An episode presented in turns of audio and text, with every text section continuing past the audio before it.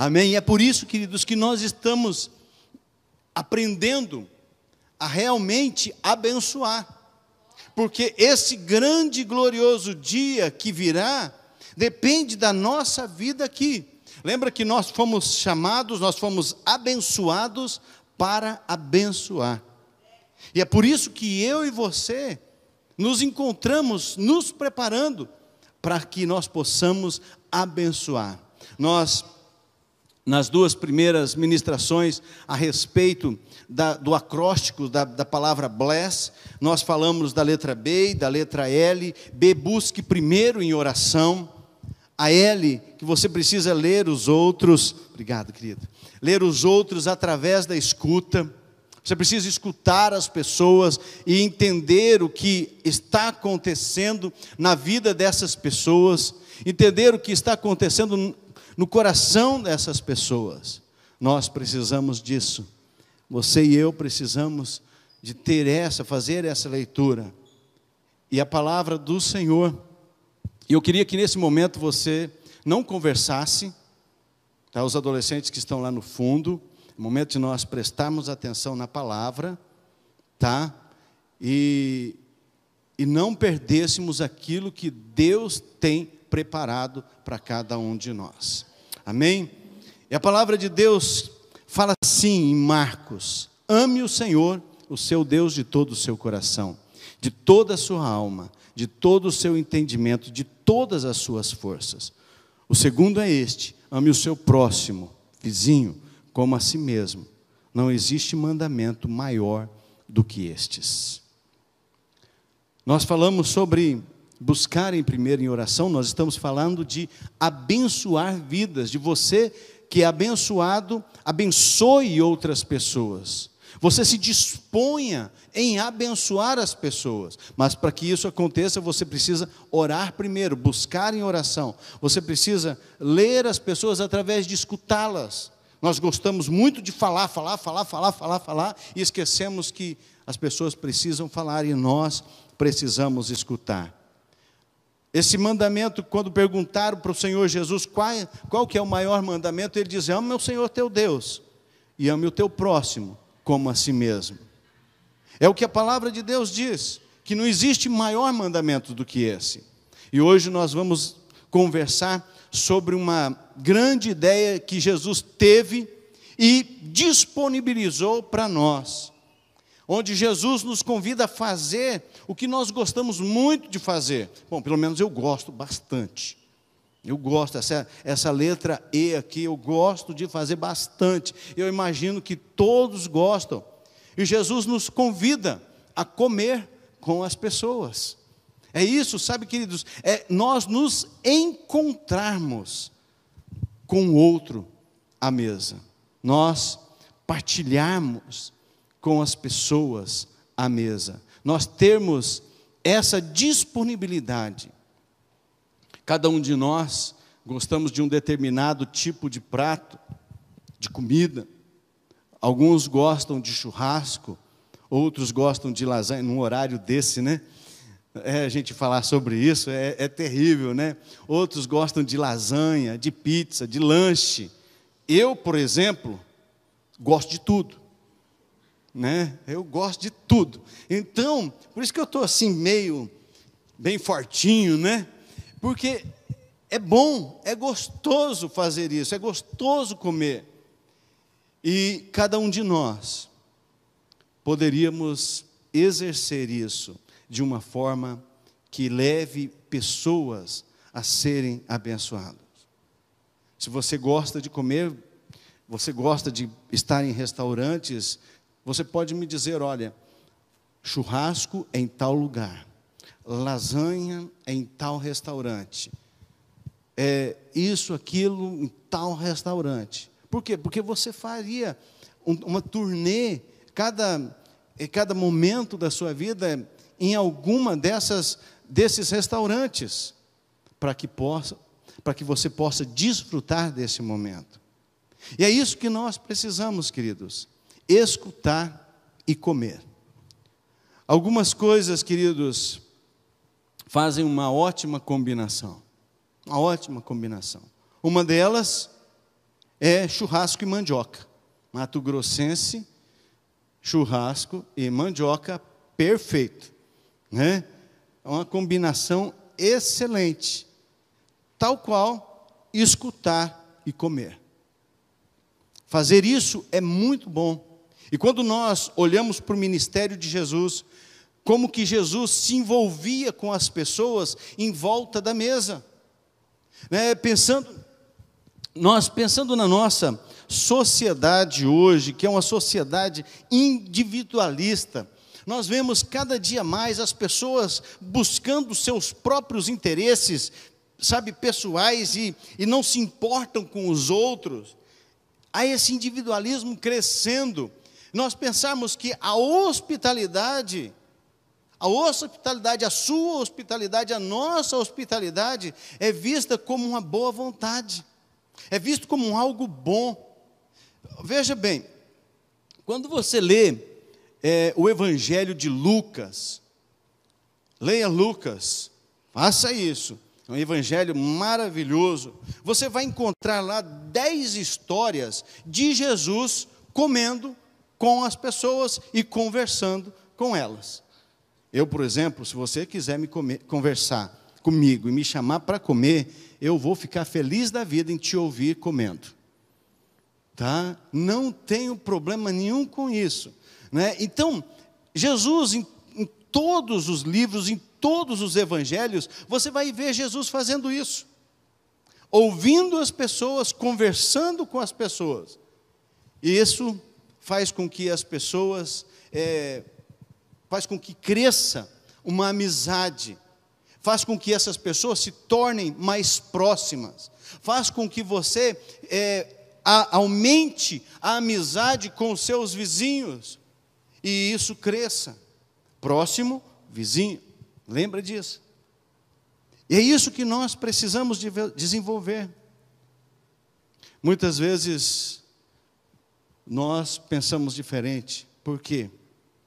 Nós estamos ocupados com nós mesmos, com as nossas coisas. E não temos tempo para ninguém. Não temos tempo para nós, nem para ninguém. E isso leva as pessoas a se isolarem demais umas das outras. Por quê? Porque não se aproximam.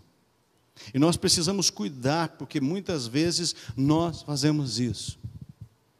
Nós estamos muito envolvidos conosco mesmo. E não queremos dar brecha para nada, para ninguém.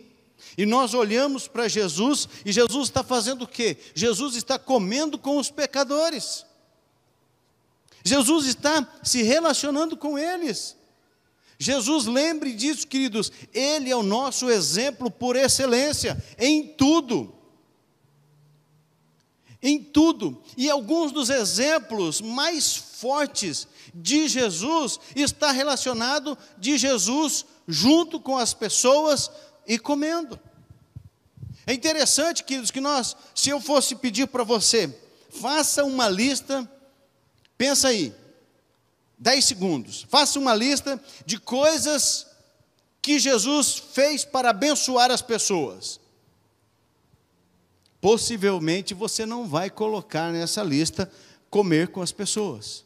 Você vai colocar que ele orou, você vai colocar que ele fez milagre, você vai colocar que ele andou sobre as águas, você vai colocar que ele acalmou a tempestade, você vai colocar uma lista enorme de coisas, mas possivelmente não vai colocar que ele abençoava pessoas através de estar comendo com elas. E Jesus fez muito isso. Porque isso na vida de Jesus fazia a grande diferença. Jesus abençoou e salvou o mundo. Jesus fez isso. E Jesus, sabe, começou através desse relacionamento pessoal com as pessoas. Pensa, talvez você não saiba, mas grande parte aqui sabe, sabe. Pessoas que estão participando conosco online, talvez você saiba, talvez você não sabe. Mas qual que foi o primeiro milagre de Jesus? Jesus multiplica vinho num casamento. Acabou o vinho, Jesus vai lá e multiplica. João capítulo 2. Um outro milagre que Jesus fez. Jesus alimenta cinco mil homens, sem contar as mulheres e crianças, está lá em João 14. Outro milagre que Jesus fez, outra, outro milagre na outra situação que Jesus está comendo com as pessoas, antes da crucificação. Jesus chama os seus amigos mais próximos e serve uma refeição, come uma refeição com eles. Depois da sua crucificação, depois da sua ressurreição, o que, que Jesus faz? Ele aparece aos seus discípulos de manhã e serve um café da manhã. Está certo que era peixe e pão, mas era o café da manhã. Ele estava ali após a ressurreição, comendo com seus discípulos. Para Jesus, queridos, quando ele estava comendo junto com as pessoas, era uma declaração de amizade, era uma declaração de amor, era uma afirmação de valor, de dignidade, de importância daquela pessoa. Era isso que Jesus estava dizendo para a pessoa: eu me importo com você, eu declaro que eu, que eu amo você, por isso que eu estou investindo tempo, eu estou aqui com você, junto com você, eu estou declarando através deste momento a minha amizade. Mas o que, que acontecia? Os líderes religiosos odiavam Jesus por causa disso. Porque Jesus frequentemente estava comendo com pessoas humildes, que eram pessoas odiadas pelos religiosos. Jesus estava também junto com quem? Com os cobradores de impostos, que eram odiados por todos. Mas olha só esse texto de Mateus. Saindo, viu Jesus um homem chamado Mateus sentado na coletoria e disse-lhe: Segue-me. Ele se levantou e o seguiu. E aconteceu que, estando Jesus em casa, à mesa, muitos publicanos e pecadores vieram para cear com ele e seus discípulos. Quando os fariseus viram isso, perguntaram aos discípulos dele, aos discípulos de Jesus: Por que ceia o vosso mestre com publicanos e pecadores? Mas Jesus, ouvindo, responde: Os sãos não necessitam de médico, mas sim os doentes. Portanto, ide aprender o que significa isto: misericórdia quero e não sacrifícios.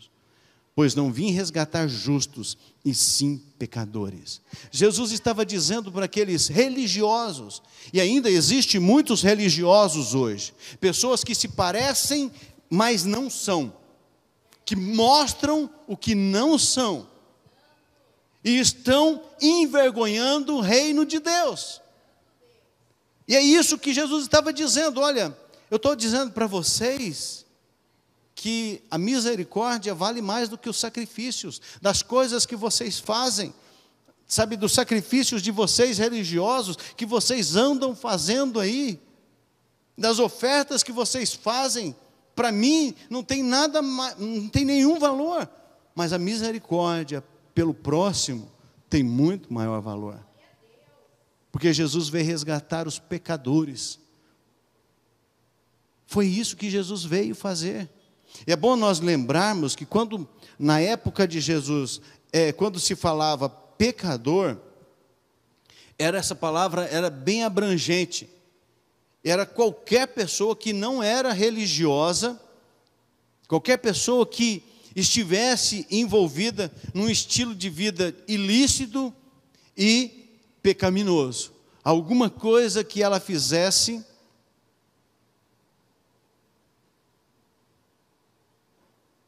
alguma coisa que essa pessoa estivesse fazendo que era fora, fora dos padrões dos religiosos, ou que era pecador. Então, pecador, todo pecador era denominado isso. Então, era inaceitável, né? E, e eles queriam pegar Jesus de tudo que é jeito.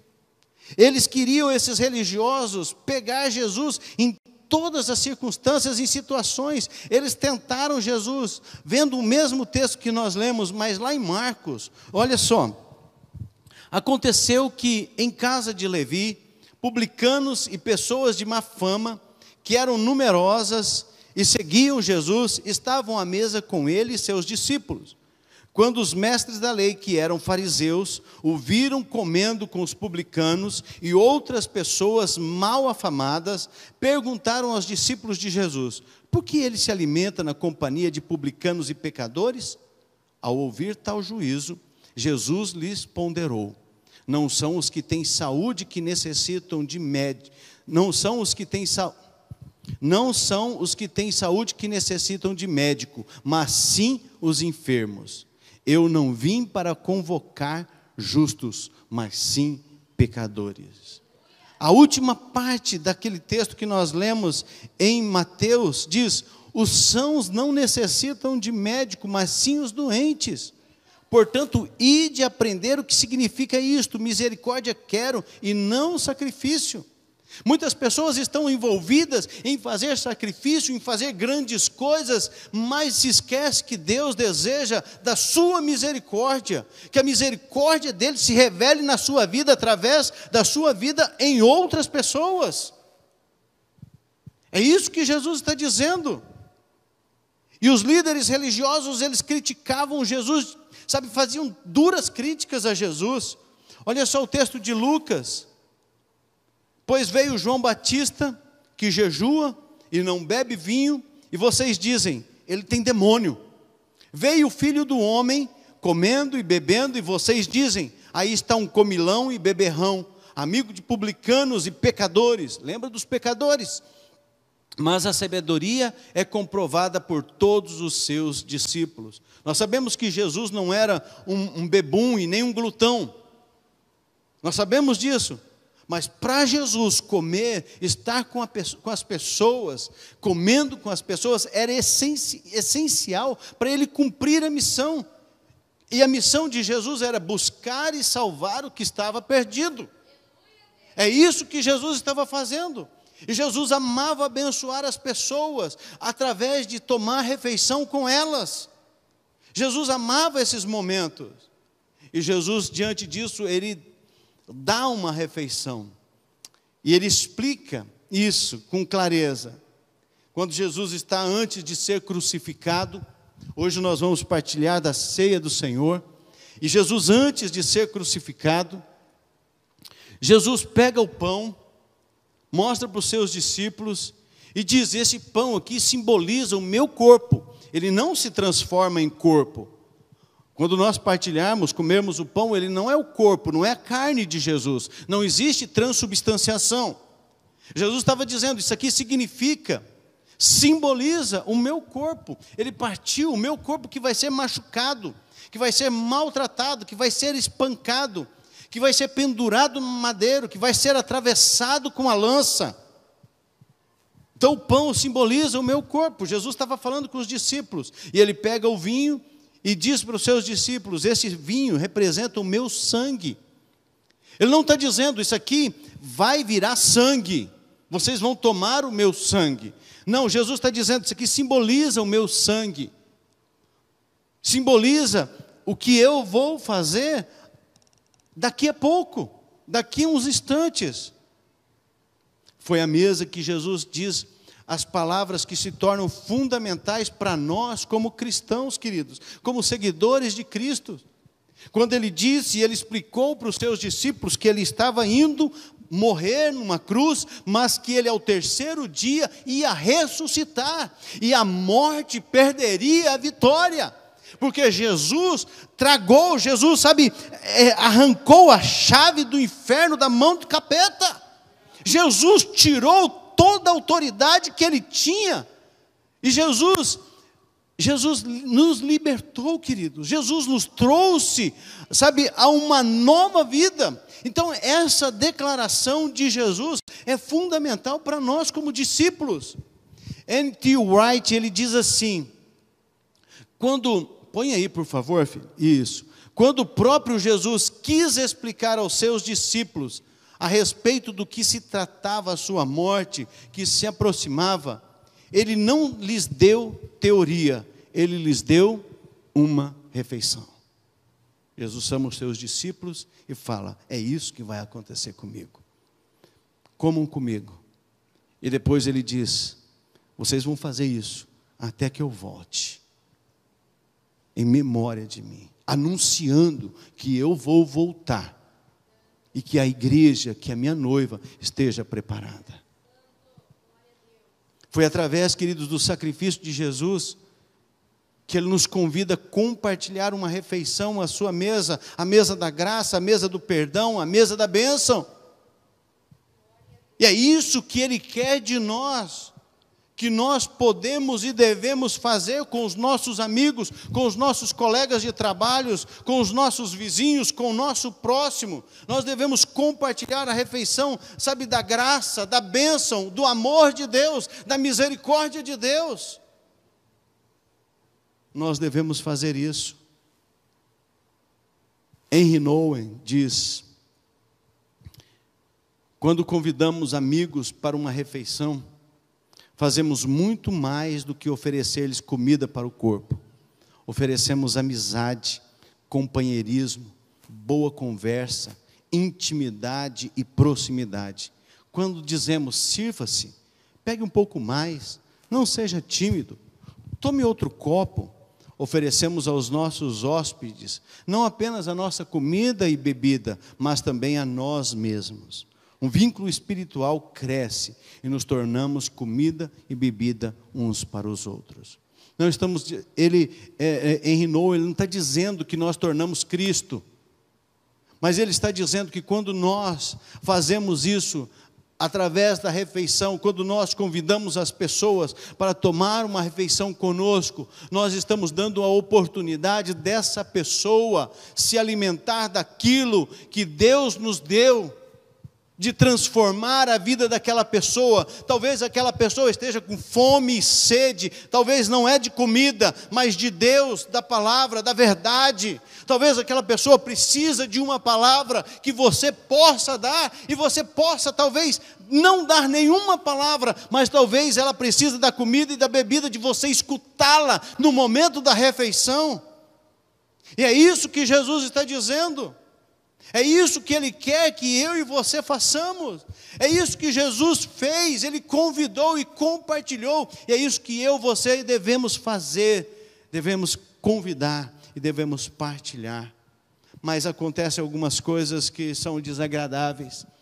O diabo, ele se levanta e ele coloca algumas desculpas para que nós não façamos. E é fato, queridos, que quando você se coloca a disposição de fazer a vontade de Deus, de ser útil, de cumprir a missão, de cumprir a vontade de Deus, o diabo ele se levanta e ele coloca na sua mente desculpas para você justificar o porquê você não pode fazer, o porquê você não vai fazer isso, o porquê você não vai compartilhar a mesa com outras pessoas.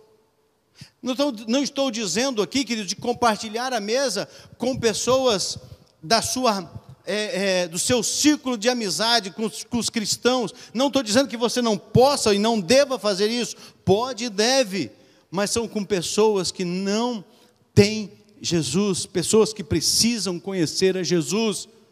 É muito fácil nós chamarmos um irmão e irmos lá na casa dele, ou ele ir na nossa casa, a gente fazer um churrasco, a gente fazer um, carreteiro, a gente fazer um, um, um pão com sal, sal, salsicha, né? um pão com carne moída. É muito fácil isso. Mas Jesus está dizendo que nós devemos fazer isso com aqueles que não são do nosso círculo de amizade, ou que, mesmo que sejam, ainda não conheceram a verdade, não conheceram o Evangelho de Jesus Cristo. É isso que ele está dizendo. Mas nós somos acometidos de desculpas que Satanás sopra na nossa mente. E a primeira delas, que é bem comum, é dizer: Eu não gosto de gente na minha casa. Isso é comum. Talvez você que fale, mas eu gosto tanto. Não é possível que tenha alguém que não goste de gente na sua casa. Essa é uma desculpa que Satanás usa. Eu não gosto de gente na minha casa. Talvez porque você não, não tem habilidades na cozinha, talvez porque você não, não não tem uma casa arrumada, talvez porque a sua casa não esteja preparada, talvez que, porque você acha que a sua casa é feia, talvez seja por um monte de motivos, talvez seja porque você tenha vergonha e você diz: Eu não gosto de gente na minha casa. queria que você soubesse que não se trata do que você está comendo e nem de onde você está comendo, é sobre quem está com você. É isso que, está, que estamos dizendo. Satanás não quer que você esteja com alguém na sua casa, e é por isso que ele coloca desculpas para que você não tenha outras pessoas na sua casa. Eu ouvi uma vez um, um exemplo, um testemunho de uma pessoa, ele foi em duas casas. Uma casa, ele foi em Alphaville, em São Paulo, uma, Alphaville é um, é um bairro nobre em São Paulo, e ele foi lá, um palacete, uma mansão, a coisa sabe que ele só de olhava assim, ele ficava, meu Deus, que que é isso? Que coisa, que, que tanta riqueza. Mas era um negócio meio vazio. E ele foi numa favela, na casa de uma pessoa, onde é, a mesa era de tábua mal feita, assim, mas era limpa. Os bancos eram daquelas caixinhas de uva, de uva não, de, de frutas que tem, que as, que as frutarias dão de graça. Mas era limpinho. Mas havia, não era questão da limpeza, a limpeza é importante, tá? Mas não era essa a questão. A questão era o sentimento que havia naquele lugar. A presença, o amor que havia envolvido naquele lugar. É isso, queridos, não é em relação ao lugar, mas quem está ali. E esse quem está com você é importante, mas você não pode dar desculpas. Mas Satanás sopra a desculpa. Outra desculpa que ele usa é: eu, sabe, você pode usar essa desculpa, eu, eu não sei o que dizer. Vem uma pessoa, eu fico tão intimidado, eu não sei o que falar com as pessoas. Eu não sei, a pessoa chega na minha casa e aí eu vou falar o quê? E às vezes, queridos, é a nossa ministração da letra, da segunda letra do acróstico bless, que é você ler as pessoas através da escuta. Às vezes não é você falar, às vezes, às vezes vai ser você escutar as pessoas. E se você não tem, não sabe o que dizer, é uma boa oportunidade para começar a aprender. É uma boa oportunidade. E a gente não precisa saber tudo, queridos. Mas você pode falar de comida, você pode falar da cidade, você pode falar de futebol, você pode falar de vários assuntos. É isso, queridos. Então nós não podemos deixar que Satanás sopre, coloque desculpas, dizendo para nós que eu não sei o que dizer. E a maioria das vezes você vai ter que escutar mais do que dizer alguma coisa. A terceira desculpa que eu quero. São N desculpas, queridos. Mas eu quero só compartilhar essas três. A terceira desculpa é, e essa é bastante usada também, simplesmente eu não tenho tempo. Como ter tempo para comer com outras pessoas se já está difícil ter tempo de comer com a minha família? Eu não tenho tempo. Mas faça uma conta, rapidinha. Se você se alimenta três vezes por dia, café, almoço e janta, durante sete dias são 21 refeições. Será que você não tem tempo de separar uma refeição para estar com alguém? Não necessariamente precisa ser na sua casa. Pode ser na casa da outra pessoa, pode ser na, num, numa lanchonete, pode ser numa sorveteria, pode ser no café, pode ser onde, onde for necessário. Mas, queridos, nós não podemos absorver essa desculpa dizendo eu não tenho tempo. Nós temos tempo e nós podemos fazer isso. Nós podemos separar um tempo. E você eu queria que você imaginasse o poder de poder compartilhar uma refeição. Você consegue imaginar o poder de poder compartilhar uma refeição com uma outra pessoa? Pense nisso, queridos. Sabe, imagine isso. Imagine se nós começássemos a fazer, cada um, cada família aqui, começasse a fazer é, essa, essa prática sabe, encontrar o outra mesa. quantas pessoas nós teríamos durante a semana junto à mesa, conversando, mantendo um relacionamento, sentados juntos, comendo, conversando, ouvindo, se conectando umas às outras. Olha só, queridos, o poder de poder compartilhar uma refeição. E não se trata do que você vai comer, não se trata, porque muitas vezes uma outra desculpa é falar assim, mas eu não tenho nada para oferecer. Sabe, queridos, se nós tivermos um copo de água fria, talvez seja suficiente. Lembre-se que não é o que, nem onde, mas quem. Com quem nós estamos sentando. E há poder nisso, queridos. Há poder nesse momento de nós estarmos juntos. Imagine isso, queridos. Imagine esse poder, sabe, de milhares de pessoas se reunindo durante a semana, cada dia, cada hora, cada momento. Talvez uns vão se reunir 10 horas da noite, 11 horas, meia-noite, outros vão se reunir 6 horas da manhã, outros na hora do almoço, outros no café da tarde. Imagine o poder disso, queridos, de poder compartilhar, sabe, a conversa, o relacionamento. Se imagine isso, quantas pessoas vão sair da depressão, quantas pessoas vão ser curadas na sua baixa estima, quantas pessoas vão ser libertas das suas mentes suicidas, quantas pessoas se libertarão por uma refeição. É comprovado isso, queridos, cientificamente, através de pesquisas, que se você, dentro da sua casa, se alimentar com seus filhos à mesa. E eu sempre falo isso, queridos. Esse negócio de, ah, vamos comer, um vai para o quarto, outro vai para o computador, outro para o celular, outro vai para a sala, outro vai para a cozinha. Isso não pode. Nós precisamos sentar à mesa, café, almoço, janta. Se não der para fazer isso nas três refeições por causa de horários, mas pelo menos uma é necessário. E é comprovado, queridos, que diminui absurdamente os casos de homossexualismo dentro da família por causa de uma refeição junto à mesa. Isso é fato, queridos. Você já imaginou quantas pessoas sendo libertas, sendo transformadas, sendo curadas, sendo restauradas por esse momento? E eu quero dizer aqui aos pais, todos os pais.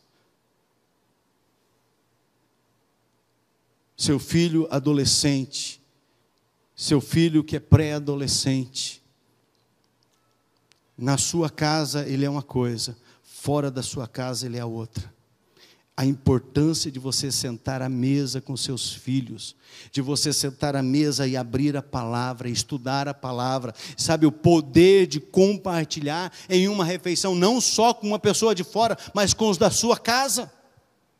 O poder de você, sabe, poder rasgar o coração e abrir ali. Você já foi adolescente, você já foi pré-adolescente, e você sabe o que um pré-adolescente e um adolescente faz. Então não se engane que os seus filhos não façam. Queridos, existe um poder muito grande nisso. E você vai descobrir, eu já estou concluindo, sabe que isso é um dom de Deus, poder estar à mesa com as pessoas, poder abençoar vidas por estar à mesa. Você vai ser impactado e você vai poder impactar muitas vidas à mesa. Você vai poder manifestar a glória, o amor de Deus por estar à mesa com as pessoas. Sabe, queridos, não, não deixe que as desculpas de Satanás façam com que você não cumpra aquilo que Jesus nos ensinou a fazer estar à mesa com as pessoas. E Jesus estava à mesa com os pecadores. Jesus estava à mesa com os publicanos. Jesus estava à mesa com aquelas pessoas que eram odiadas pelos religiosos.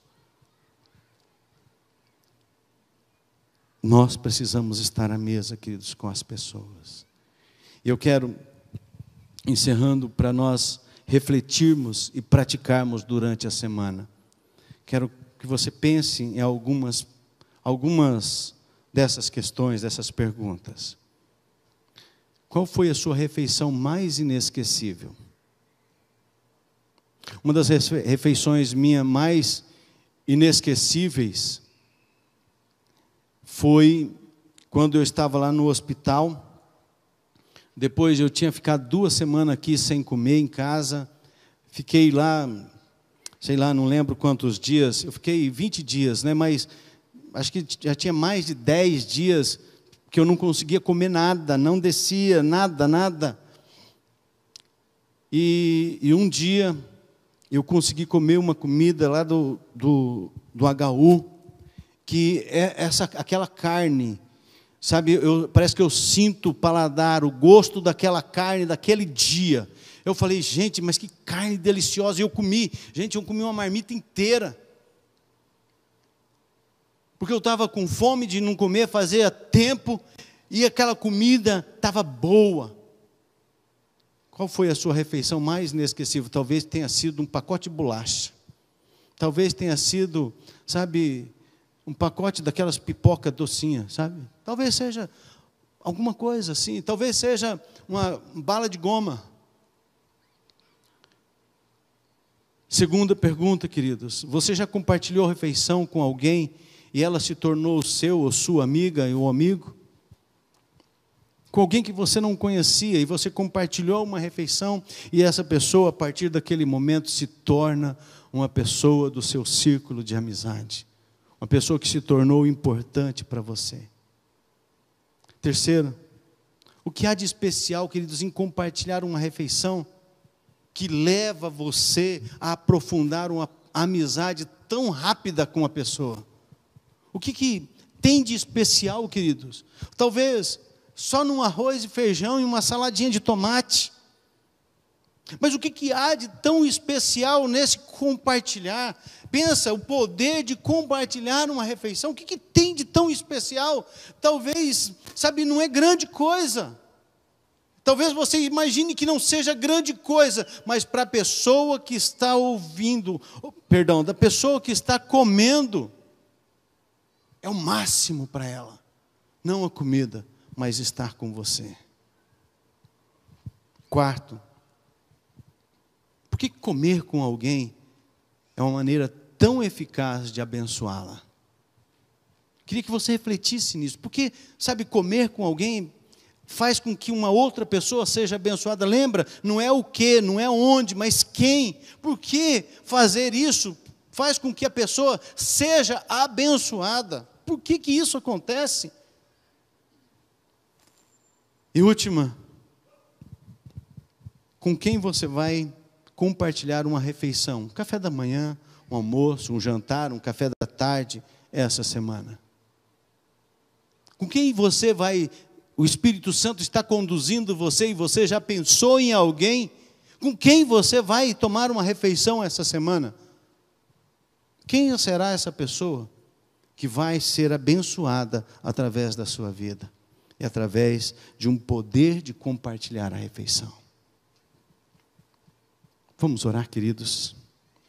Feche os teus olhos. Que você possa, nesse momento, declarar ao Senhor: Senhor, como eu preciso, sabe, encontrar outra mesa. Que você possa dizer: Senhor, como eu tenho necessidade de encontrar as pessoas à mesa. Como, Senhor, eu preciso fazer isso? Não permita, queridos, ore agora nesse momento, não permita as desculpas de Satanás na sua vida, na sua mente. Não permita que nada, sabe, impeça. Não permita pensar assim, ah, mas eu não tenho nada. Uma pipoca. Talvez seja o suficiente. Senhor, em nome de Jesus Talvez você fale assim, mas eu não tenho dinheiro para comprar um chá. Talvez uma erva de tereré que você queime e possa fazer um chá. Não tem problema. Seja um momento mais especial e mais importante, onde vai haver um poder sobrenatural de Deus, naquele momento de você poder, sabe, ser bênção na vida daquela pessoa. Ah, Senhor, nos leva, Senhor, a realmente, Senhor, nos comprometer, ó Deus. A Deus nos leva, Senhor, a, a, a realmente ter um momento e que nós possamos pensar nos nossos vizinhos, nossos amigos, nossos parentes que precisam de ter um encontro com Jesus, que nós possamos, possamos investir tempo e possamos, ó Deus, é, sabe, mergulhar nesse momento, Senhor, de graça, de amor, ó Deus, de perdão, que é o momento, Senhor, da refeição à mesa. Senhor, muda o nosso coração, muda a nossa história, Pai, em nome de Jesus Cristo. Amém.